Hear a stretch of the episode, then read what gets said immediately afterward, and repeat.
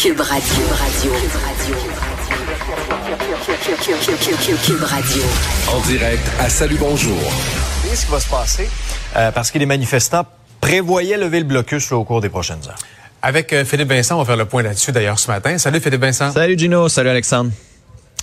Philippe Vincent, euh, M. Trudeau, en fin d'après-midi, hier, euh, a, évoqué pour la toute première fois de l'histoire depuis sa, création en 1988 cette fameuse loi sur les mesures d'urgence. Est-ce que c'était nécessaire? Est-ce que c'était justifié dans le contexte actuel? Bien, à un moment donné, euh, ça montre à quel point on a euh, réussi à échouer d'une certaine façon. On était rendu à un point où il y avait plus de leadership, où les corps policiers à Ottawa se renvoyaient la balle. Il n'y a plus personne qui gérait. Là, en invoquant cette loi là, il y a un seul maître d'œuvre, c'est le gouvernement fédéral. Si ça fonctionne pas, on va savoir exactement qui blâmer. Eh, je me disais, on est presque rendu là, on devait peut-être être rendu là, mais durant la fin de semaine, avec ce qui s'est passé à Windsor, on a pu se dire, ah ben là, si ça fonctionne à Windsor, normalement, on pourrait utiliser les mêmes méthodes du côté d'Ottawa, mais la volonté politique provinciale n'y était pas. Hein. On a entendu le gouvernement, le premier ministre Doug Ford du gouvernement de l'Ontario dire, parfait, on accepte ce que Justin Trudeau fait, comme si de ce côté-là, on disait, aime mieux que ce soit le gouvernement fédéral qui gère. Nous, on ne veut pas s'en mêler.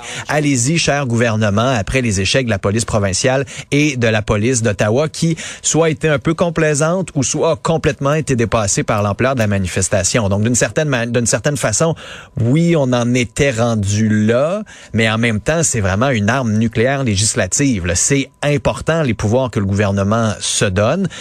On va voir à quel point ça va fonctionner parce que si là, dans une semaine, deux semaines, les manifestants devaient être encore là, il reste plus grand chose après ça comme étape qu'on peut mettre en place à part l'appel de l'armée canadienne.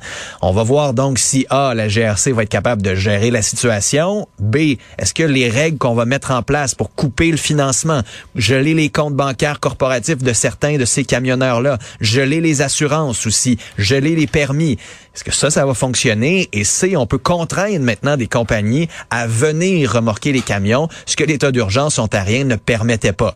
Donc là, on va suivre ça attentivement aussi. Parce que si ça fonctionne là, est-ce que ça va donner l'envie au prochain gouvernement de l'utiliser plus souvent? Hein? Parce que c'est vraiment une loi importante, grave, lourde de conséquences, et on veut pas que ce soit utilisé non plus à tout escient et à n'importe quelle cause. Il faut quand même le rappeler. 400 camions qui paralysent le centre-ville d'Ottawa. On n'est pas de 500 000 camions qui sont en train de paralyser toutes les villes du Canada. Alors, à un moment donné, l'urgence, oui, faut que ça soit mesuré aussi par rapport à la situation et la gravité de la situation. Parallèlement à tout ça, euh, Philippe Vincent, ben, on a reçu euh, une convocation de presse pour cet après-midi.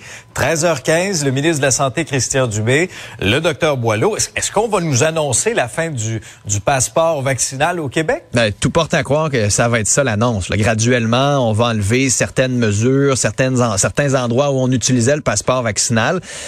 On va, on va revenir aux questions qu'on se posait au cours des derniers mois. Est-ce qu'on avait le passeport vaccinal pour protéger les non-vaccinés ou est-ce qu'on l'avait pour emmerder les non-vaccinés? Est-ce que c'était de la politique ou c'était de la santé publique? Est-ce que le gouvernement en ce moment plie aux pressions populaires on s'entend, il ne le dira pas, ou vraiment la santé publique a grandement évolué au cours des deux dernières semaines pour qu'on passe de il est là pour rester à on va l'enlever finalement, il sert plus nécessairement à grand chose. Alors il y a beaucoup de pédagogie qui va devoir se faire. Il faut quand même comprendre que le passeport vaccinal, il n'est pas unanimement répudié par la population. J'ai regardé un sondage hier au Canada, on est à plus de 60% de gens qui aimeraient ça que ce passeport-là soit en place encore un an ou deux. C'est pas un mois ou deux, un an ou deux pour protéger les gens et encourager les gens à se faire vacciner. semaine dernière, je parlais à Roxane Borges da Silva qui me disait il faut protéger encore les non-vaccinés contre leurs propres décisions parce qu'Omicron, il est encore là. Il peut attaquer gravement les non-vaccinés aussi. Et le système de santé, il faut quand même le rappeler, c'est pour ça qu'on a mis en place toutes ces mesures-là, n'est pas en ce moment en Cadillac où il n'y a plus personne, puis on est capable de faire le rattrapage des 100 000 et quelques chirurgies et euh, de dépistage de cancer qu'on n'a pas fait au cours des derniers mois. Il y a tout ça aussi qu'il faut garder en tête. Oui, le passeport vaccinal, le système de santé est encore euh, dans un état pitoyable. Oui, mais ça l'est depuis plusieurs années d'ailleurs déjà. Empiré par la pandémie. On ça.